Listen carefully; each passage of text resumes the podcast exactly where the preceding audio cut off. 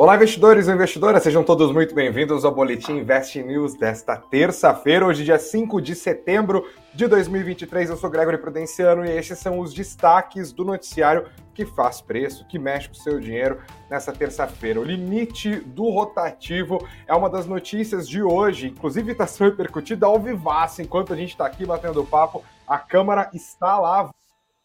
Mas olha, Especialistas ouvidos pela nossa reportagem dizem que o limite do rotativo é ruim para os bancos, pode ser ruim para os investidores dessas empresas também. As ações da Via foram destaque entre as perdas dessa terça-feira com a empresa anunciando a sua nova oferta de ações. Isso já estava sendo precificado ao longo dos últimos dias, mas o noticiário de hoje, ruizinho para o Ibovespa, acabou pegando nas ações da empresa do varejo. A gente vai falar um pouquinho mais sobre a situação da Via. Além disso, já que varejo está na roda né, da nossa conversa de hoje, tem também a fusão entre a Mobile, que é a empresa de capital fechado, muita gente não de capital aberto, perdão, muita gente não sabe disso, e a Tokstok. Além disso, olhando para a macroeconomia, hoje foi dia de susto na produção industrial do mês de julho, de novo um dado de atividade industrial abaixo do que o mercado estava esperando. Estes são os destaques. A gente já começa falando sobre o limite do rotativo sendo algo ruim para os bancos, mas antes, não se esqueça, por favor, de sentar o dedo no like, de se inscrever aqui no canal do Invest News, de compartilhar isso com toda a galera e de deixar os seus comentários aqui sobre todas as notícias que a gente está repercutindo. Daqui a pouco eu paro para ler os comentários, a gente vai acompanhando juntos aqui. Lembrando que eu ainda estou no período de adaptação aqui, então se vier alguma gafe, por favor, conto com o seu perdão, conto com a sua generosidade. Vamos falar sobre essa história do limite dos rotati do, do crédito rotativo para os bancos? Está na tela aqui, o Thiago vai me ajudar colocando a matéria da Olivia Bula, que está no nosso site. Recomendo a leitura completinha. Ela ouviu vários especialistas, está investnews.com.br.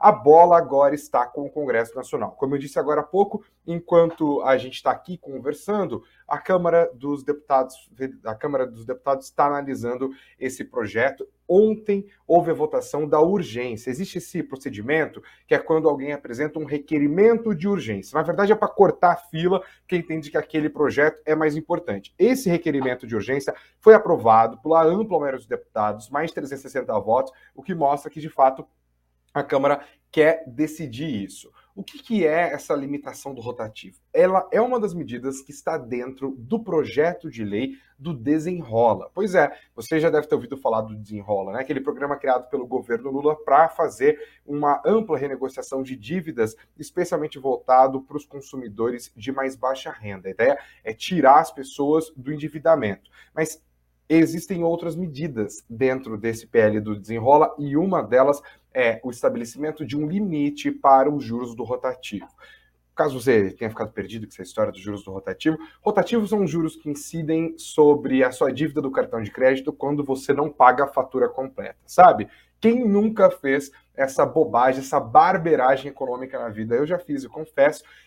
Vem lá aquela faturinha mil reais, você fala, putz, tá sobrando dinheiro não, vou pagar quinhentinho, vou deixar esse outro valor para o mês seguinte, aí incide juros, esse é o juros do crédito rotativo, porque como você não pagou tudo, você está automaticamente fazendo uma operação de crédito junto aos bancos, e esses juros são extremamente altos, todo especialista financeiro vai falar, pelo amor de Deus, não faça isso.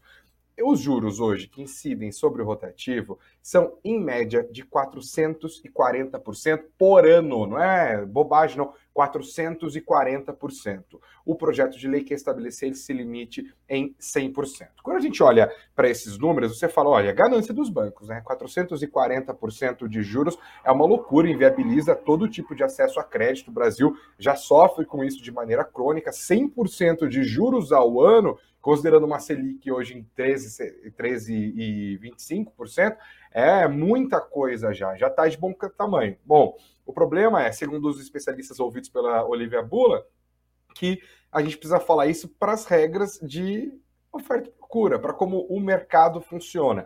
É bom lembrar, gente, existe uma relação entre inadimplência e juros. Embora os juros do Brasil de fato sejam estruturalmente altos e cabe muita discussão sobre esse tamanho de juros do rotativo de 440%, há o risco de que, com a limitação dos juros do rotativo, os bancos precisem aumentar os juros de outras carteiras de crédito para compensar a perda de rentabilidade e também os problemas com a possível inadimplência. Pois é, porque quando você tem uma inadimplência avançando, os bancos também sobem os juros dos, das suas operações de crédito para tentar compensar o risco de conceder crédito no momento de aumento de inadimplência.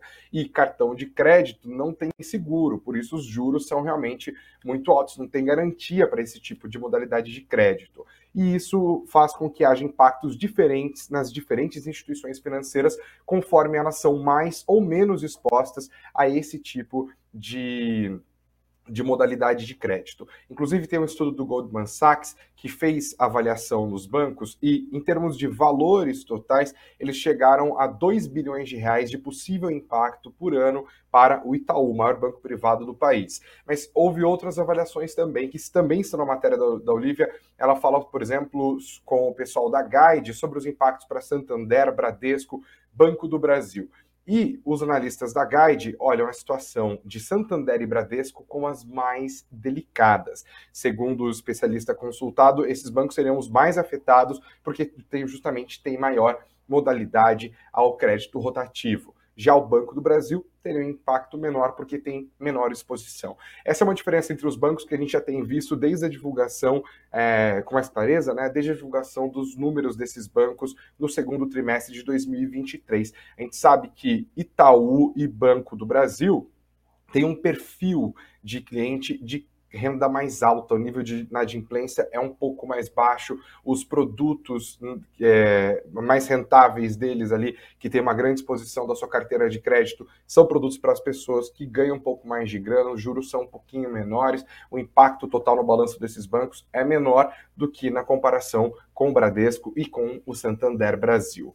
A questão agora é contigo. Deixa os comentários. Você é favorável ou contrário à limitação do crédito do rotativo por parte do Congresso Nacional? Essa é uma dessas questões que sempre inspira muita muita, muitas paixões, né? Cabe ao Congresso estabelecer por meio de uma canetada o limite dos juros, mesmo que esses limites de juros pareçam aviltantes para a maior parte da população. Essa é a opinião que eu quero tirar de você nesse exato momento. Não se esqueça, além de compartilhar o link aqui do nosso Boletim Invest News, de compartilhar com a galera, de sentar o dedo no like, também de deixar a sua avaliação, você é favorável ou contra a limitação do rotativo. Eu vou falar ainda, como disse na escalada, sobre a Via, sobre a fusão da Mobile e da Stock, sobre o susto na produção industrial, mas antes a gente para para dar uma olhada como que ficou o Ibovespa nessa terça-feira, dia 5 de setembro. Vamos para os números do fechamento, eles vêm para a tela. Olha que bonitinho, inclusive, gente. Vocês veem aqui, aqui, aqui no Invest News, eu não estou acostumado não, viu, Karina, Thiago? É muito chique, rapaz. Eu falo do fechamento, falo dos números aqui, e vocês colocam na tela o número, vem até Somebody Love. Vocês estão vendo? Ó, que bonitinho. Deixa eu ver se está aparecendo na tela aqui, ó. Dólar, olha que gracinha. Moeda americana é, hoje fechou em alta de 0,82%, R$ 4,97 para ficar fechadinho ali no valor correto, R$ 4,9749. Eu te dou uma doleta, você me dove 4 9749. O Ibovespa caiu de novo. O Ibovespa, o índice mais importante da Bolsa de Valores do Brasil, terminou o dia em recuo de 0,38%, nos 117.331 pontos. Vamos ver a sangria desatada? Quem mais apanhou no pregão de hoje? Foi a Via. As ações da varejista tomaram mais de 7%.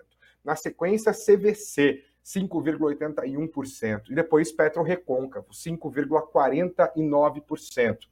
Hoje foi um dia, eu vou falar um pouquinho mais sobre isso adiante, de forte alta do petróleo, que ajudou as ações das empresas do setor de petróleo, com exceção da Petro Recôncavo, cujas ações estão sofrendo com a desistência da Petrobras de vender o Polo Bahia Terra. Estava né? nas mãos dele, quase, com a mão na taça, a Petrobras falou, não vou vender não. As ações acabaram caindo, embora isso já fosse esperado desde alguns pregões anteriormente, Petro Recôncavo ficou entre as maiores quedas do dia. A CVC caiu num dia de alta do dólar e de alta do petróleo, né? Que espreme é, a, as margens de uma companhia do setor de turismo, outras empresas do setor, como companhias aéreas, também tendem a sofrer nesses movimentos, e a Via sofre com o aumento da curva de juros e também com os temores sobre o futuro da empresa, está tentando diminuir a sua alavancagem por meio de uma nova oferta de ações, sobre a qual falarei aqui na sequência. Agora, quem se deu bem no pregão dessa terça-feira, quem se deu bemzão, justamente com o movimento de valorização do petróleo, foi a Petrobras. As ações ordinárias da companhia avançaram 4,6% hoje. Depois os papéis de açaí, 4,24%, e as ações de Raizen subiram 3,89%. O Bitcoin, às 17 horas e 30 minutos aproximadamente, estava tendo mais um dia de recuo, assim como ontem, discreto, 0,39% nesse horário, com a cotação de 25 mil dólares 715, 25 mil 715 dólares. Belezinha? Vou falar um pouco sobre Via, mas antes deixa eu parar para cumprimentar a galera que está juntinho com a gente aqui. Já somos mais de 130 pessoas. Vai crescendo a audiência, vai compartilhando, vai chamando mais galera. Obrigado a Ládia Paranhos que está nos acompanha, acompanhando aqui, a Nancy Utida sempre, todos os dias. O, o, é, é Sigfredo ou Sigefredo? Eu acho que é Sigefredo, mas eu inventei um gemudo ali Gefredo, por favor, me corrija, tá? Deixando boa noite dele também, a Karina nos acompanhando todos os dias, o Fabinho Silva junto com a gente, o Fábio Amorim deixando boa noite dele. Quero ver se vocês estão deixando opinião. Mequias Fogaça falando, ter espinhoso e difícil de tratar os juros do rotativo. Ah, isso eu sei, eu quero saber a sua opinião, Mequias. Obrigado pelo seu comentário aqui.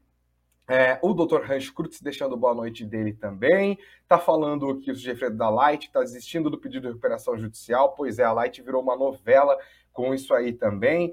É, tem mais um comentário aqui, ó, meu pai deixando as lupinhas, Samuel Prudenciano, obrigado também pela audiência, o Silvio todos os dias junto com a gente aqui também. Vamos seguir então, gente, vamos falar um pouquinho mais sobre a situação do Ibovespa hoje, o que, que foi, o, quais foram os drives do mercado? Bom, Primeiro, olhando para o exterior, indicadores fracos de atividade e de inflação na China e na Europa. Já deu uma azedada no caldo. Aqui, motivos domésticos para cautela também não faltam. A gente tem um grande problema fiscal. E eu queria parar um segundinho e falar um pouquinho mais sobre essa história do problema fiscal, porque isso é muito importante. Como eu comecei ontem aqui, a gente não repercutiu tanto isso. Ontem até falei sobre isso com o nosso convidado, o Alex Agostini. Mas, gente, vocês sabem, né? A Citu não está das melhores neste exato momento. O governo mandou o projeto do arcabouço fiscal, que inicialmente ajudou o mercado a prosperar, foi compôs aquele movimento de bull market, né?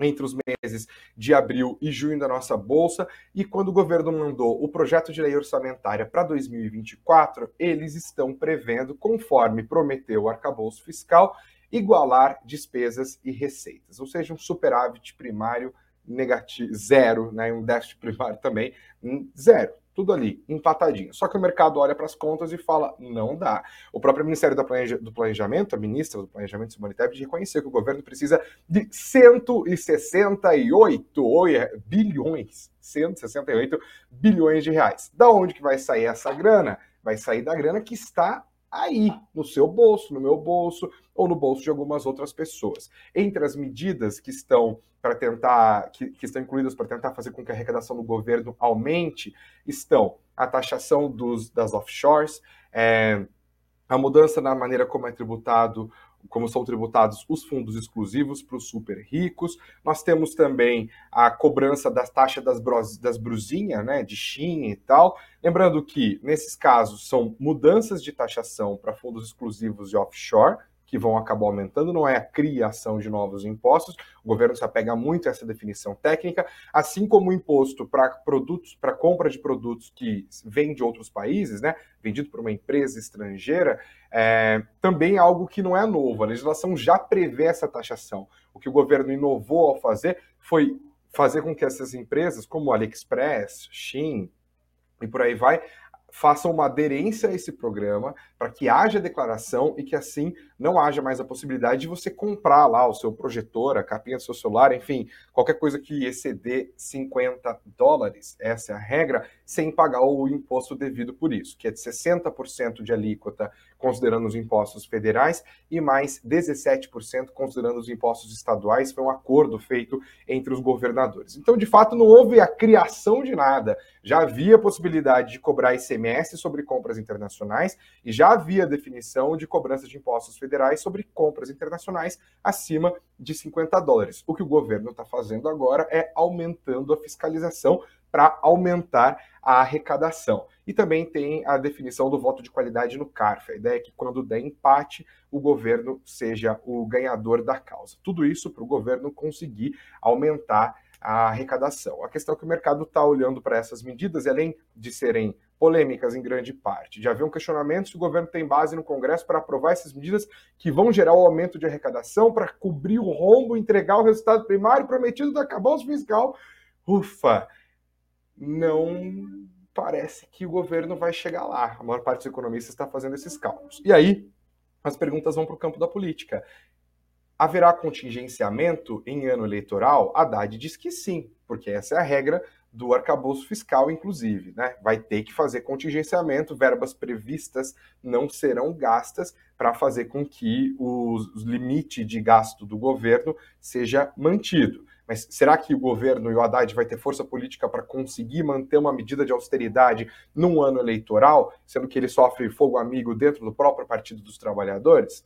É uma dessas questões. Outra, haverá corte de despesas? Porque essa é uma discussão que o governo Lula se recusa terminantemente a fazer. A gente está falando de busca por grana em tudo quanto é lugar de bolso alheio, independente da discussão sobre a justiça tributária disso ou não, sobre a efetividade disso ou não. A questão é: será que não existe espaço para reformular despesas do governo, ou mesmo benefícios tributários que acabaram não sendo mexidos? A gente está falando de um valor ali na casa de algumas centenas de bilhões de reais em benefícios tributários, são todos setores estratégicos que não podem pagar nenhum tipo de imposto, né, que obviamente são capturados por lobbies, é mais fácil você investir num político do que investir em melhorar o seu processo produtivo. O governo vai começar a estudar corte de despesas e, de novo, em um ano eleitoral, mexendo com um monte de interesse, fica cada vez mais difícil prever se isso vai acontecer. O mercado está em meio imerso em todas essas dúvidas e com isso o risco fiscal vai subindo. A percepção de risco fiscal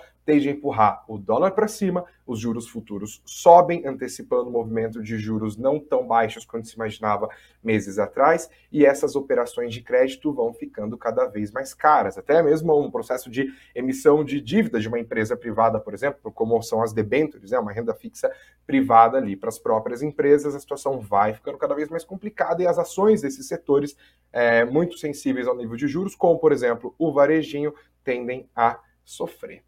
Esse é um dos fatores que está empurrando o Ibovespa de lado e meio para baixo ao longo dos últimos dias. Enquanto não houver essas definições, pode ser que a fraqueza continue a imperar dentro do Ibovespa. Um outro ponto importante é o petróleo. Eu já disse isso aqui, o petróleo hoje subiu e subiu firme. O Brent, que é a referência da Petrobras, fechou no maior nível dos últimos 10 meses. Em 2023, nós ainda não havíamos, tínhamos visto o Brent fechar acima dos 90 dólares por barril. E o motivo são cortes anunciados por dois dos maiores produtores de, de petróleo do mundo, a Arábia Saudita e a Rússia. Isso fez com que as ações da Petrobras subissem, como eu disse hoje, destaque entre as altas. Isso acabou atenuando a queda do Ibovespa. Não fosse salto de mais de 4% nos papéis da Petrobras, o Ibovespa não tinha ficado só nessa queda michuruca aí de 0,38%, não. E como eu disse, a exceção entre as petroleiras foi a Petro Recôncavo, com a Petrobras desistindo de vender para a empresa privada o polo Bahia Terra. E havia já falei sobre isso também, sofrendo com juros futuros mais altos, com a situação fiscal. Mas tem uma outra questão que eu queria abrir para falar mais sobre a Via, que é uma das histórias do pregão de hoje. Vou pedir para o Thiago me ajudar aqui também, colocando na tela é, a nossa matéria sobre a situação da Via, uma matéria da Reuters que está aqui no nosso site, está no investnews.com.br. Não se esqueça de acessar investnews.com.br. Como eu disse, as ações fecharam em forte queda hoje, que foi o lançamento oficial da oferta primária subsequente de ações, um palavrão, para uma expressão já bastante conhecida, que é a operação de follow-on. É quando a empresa está fazendo a emissão de novas ações. Assim, é como se fosse um IPO que acontece depois do IPO. São novas ações que estão sendo colocadas ali no mercado, por isso que é uma oferta primária, ela sai diretamente da empresa, não é quando você compra uma ação que já está na mão de um outro acionista, né? que essa é uma compra no mercado secundário. A Via quer levantar com essa oferta primária quase um bilhão de reais. Serão 778 milhões 650 mil ações e tem um chamariz para você que está interessado. Eles vão entregar quatro bônus de subscrição para cada cinco ações subscritas na oferta. Cada bônus de subscrição vai dar ao seu titular o direito de subscrever uma ação ordinária e esse direito pode ser exercido num prazo de até 12 meses a partir da liquidação da oferta, que está com a sua precificação marcada para acontecer no dia 13 de setembro. Quem não comprar ações da Via nesse processo de, de follow-on deve ser fortemente diluído e, segundo apurações de vários veículos, os acionistas de referência da companhia já demonstraram interesse de participar dessa subscrição de ações. A própria Via já se pronunciou sobre o processo, diz que a emissão de ações tem como objetivo a melhora da estrutura de capital da empresa, o que inclui reforço no capital de giro, investimento, eu sei que vai parecer difícil, mas eu vou explicar. O investimento em cotas subordinadas da operação de FDIC da carteira de crediário. Rapaz, do que esse homem está falando? Calma, deixa eu explicar. Você sabe como funciona o crediário, né? O crediário é uma operação de crédito que é muito comum no setor do varejo aqui do Brasil. A Via, que tem Casas Bahia e Ponto, é praticamente símbolo do crediário, virou quase que um símbolo é, nacional, que também é um próprio efeito colateral da dificuldade das, das pessoas no Brasil terem acesso a crédito. É uma maneira do nosso varejo conseguir driblar os bancos, isso antes do varejo começar o seu processo de financiarização. Hoje, todas essas grandes empresas têm financeiras, afinal, eles têm dados dos consumidores e boa parte desses dados estão associados justamente às operações de venda no crediário. A questão é, quando essas vendas são feitas no crediário, as empresas do setor de varejo, e a Via não é diferente, procuram os bancos para antecipar o recebimento dessa grana. É um bom e velho procedimento de antecipação de recebíveis. Só que quando a Via vai lá para o Bradesco e pede isso, o Bradesco fala: pois não, eu vou antecipar o fluxo de caixa do consumidor final para você, Via mas você vai ter que me pagar salgados juros sobre essa antecipação de crédito. Não é muito diferente de vender na, na maquininha do cartão de crédito, você que é empreendedor, que está que está acostumado a fazer esse tipo de operação, e você antecipa, ah, você vai lá, vendi uma brusinha em 10 vezes, e aí você antecipa essa grana, o que, que você faz nesse procedimento? Você recebe a grana, mas se paga juros para a operadora. É basicamente o mesmo funcionamento. Só que a Via está incomodada porque grande parte da sua dívida está justamente com as instituições financeiras dentro desse processo de antecipação de recebíveis. O que, que eles querem fazer? Eles querem montar um FDIC. FDIC é um fundo de direitos creditórios, um FDIC da sua carteira de crediário. A ideia, portanto, é fazer com que é, a Via tenha, por meio desse FDIC, acesso a taxas melhores e a condições de pagamento também melhores. As dívidas da Via hoje estão já beijando a casa dos 9 bilhões de reais, quase 5 bilhões dessa quantia é praticamente dívida de antecipação de fluxo de caixa do consumidor final. Por isso, esse FDIC pode vir bem a calhar. A pergunta que continua no ar é se isso é suficiente para fazer com que a Via saia do buraco. A Via e o setor de varejo como um todo que continua sofrendo num cenário de juros mais altos e de consumo mais fraco. Não vamos nem mudar tanto de assunto assim, não. Vamos continuar no varejo, mas agora a gente fecha a portinha da Via e abre a porta da fusão da Mobile e da Tokstok. Outro dos destaques que está aqui no nosso site, no investnews.com.br. Você acessa o link que está aqui na descrição desse vídeo, inclusive, também está aqui junto com a gente na tela. Está aqui, ó. Fusão não elimina cenário difícil para Mobile e para Tokstok, dizem especialistas. Saiu essa notícia primeiro no Valor, depois no Globo, de que a Mobile e a Tokstok estão fazendo uma fusão, certo? A, a, notícia dá conta de que um acordo foi fechado entre os controladores das empresas. Quem que é o controlador da Mobile? É uma empresa chamada Home24, Home24. E quem que é o controlador da Tokstok? É o fundo de private equity Carlyle. Isso, Carlyle. Vou ter que ficar falando Carlyle várias vezes para correr o risco de errar a palavra, porque eles botam esses nomes que é para dificultar para o apresentador brasileiro. Eu acho que a Carlyle é canadense, né? Se não for, vocês me corrijam É, por favor. Segundo a apuração desses veículos, houve esse acordo entre as duas empresas. As ações da Mobile reagiram em forte alta nesta terça-feira. Os papéis avançaram 11% no fechamento. Segundo a coluna do jornalista Lauro Jardim no jornal o Globo, o acionista controlador da Mobile, a Home24, vai ficar com 80% dessa nova empresa surgida dessa possível fusão, enquanto a Carlyle vai ficar com os outros 20%. Mas tem mais regras. Tem um período de lock-up, que é quando os acionistas dessa nova empresa não podem se desfazer da sua posição acionária. Segundo a apuração do Lauro Jardim, esse lock-up valeria por dois anos, tanto para a Home24 quanto para a Carlyle. Não pode negociar. E segundo ele, ainda estaria no radar da Home24, que vai ficar com 80% dessa nova empresa, a, fa a fazedura de uma OPA, de uma oferta pública de aquisição para os acionistas da Mobile, ou seja, segundo essa apuração, pode ser que a empresa até vá na direção de fechar capital. A nossa reportagem ouviu alguns especialistas sobre a situação dessas duas empresas e, olha, as nossas fontes dizem que elas estão em uma situação bastante delicada e que a união delas não apaga as perspectivas negativas para a situação dessas duas companhias. O cenário ainda é de juros altos, atrapalhando essas empresas, de inadimplência avançando, o que faz com que a perspectiva de melhora para as empresas do setor do varejo como um todo e para o varejo é, que vem de imóveis seja ainda mais difícil. A gente está falando de um horizonte de tempo cada vez maior. Tem uma outra questão também que essas empresas já não estão mais se beneficiando daquele boom de compra de imóveis ocorrido durante a pandemia. Lembra? A galera ficou em casa, saiu comprando bens duráveis. Muita gente aproveitou para fazer reformas. Se você pegar os índices INCC daquela época, por exemplo, né, Índice Nacional de Custo de construção, os preços subiram loucamente, a matéria-prima subiu muito, muita gente saiu comprando móveis. Eu lembro, eu, pobrezinho, no auge lá da pandemia, trancado em casa, resolvi falar, preciso comprar um sofá. Meu sofá tá confortável, vou passar o dia inteiro dentro, em cima do sofá.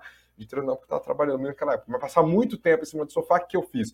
Comprei, fui numa loja de móveis lá, todo aparantado, né, tá da cara, comprei meu sofá, que demorou quatro meses para chegar, quase desisti, tamanha demanda. Isso foi ótimo para as empresas do setor de imóveis, como a Mobile, como a Tokstok.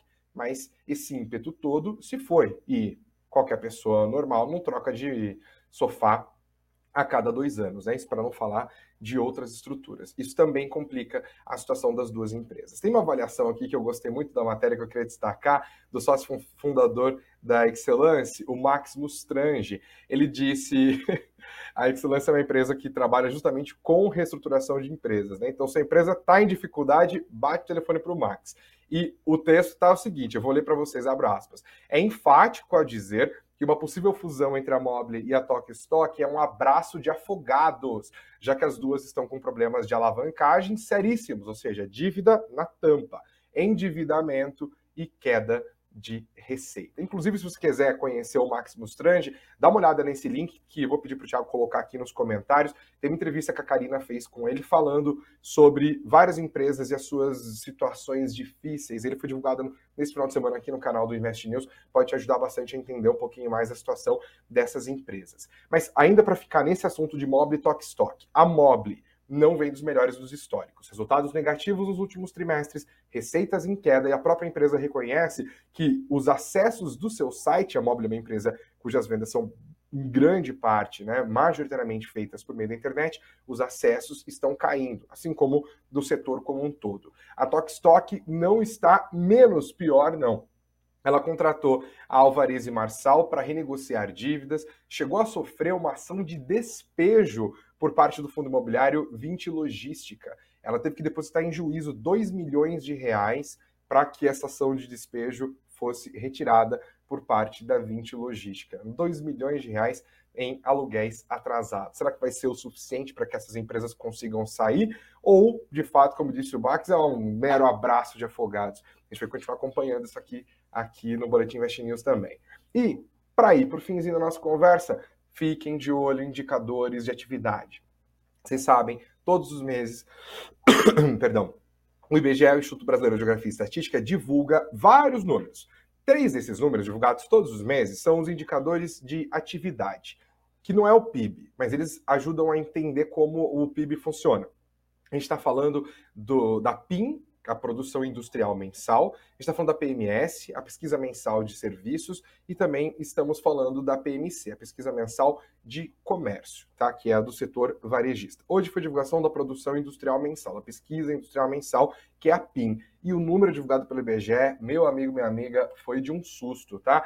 O terceiro trimestre do ano foi iniciado com perda de força mais intensa do que se esperava. O mercado já esperava perda de força no mês de julho, mas o número veio pior do do que, as expectativas. Houve, inclusive, um recuo pela primeira vez em três meses e os sinais de retomada em meio a um cenário desafiador não estão vindo. A produção industrial do Brasil no mês de julho caiu 0,6% na comparação com o mês anterior, junho, como os economistas dizem, na margem. Quando a gente compara julho de 2023 com julho de 2022, o tombo é de 1,1%. Estamos abaixo do nível do mesmo período do ano passado para o volume da produção industrial. Os analistas do próprio IBGE estão analisando que a perspectiva para a indústria brasileira ao longo dos, dos meses restantes, né? Então a gente já vai esperar os números da produção industrial do mês de agosto, que vai ser divulgado daqui a pouco. Agora a gente já está entrando no mês de setembro. Então, já olhando para o mês que falta ser divulgado, o mês que estamos vivendo e os meses subsequentes, a expectativa é de fraqueza ou até mesmo de novas retrações. As pressões continuam a vir da taxa de juros elevada, que, como eu já sempre destaco, impacta a atividade econômica de uma maneira geral.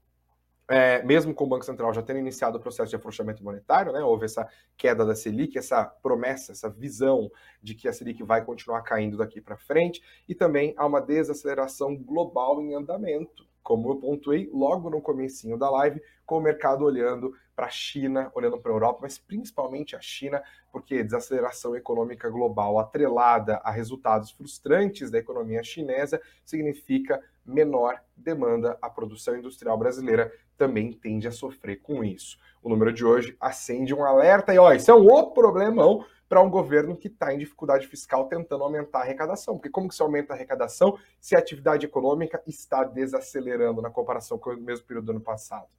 Essa é coisa que a gente vai ter que resolver.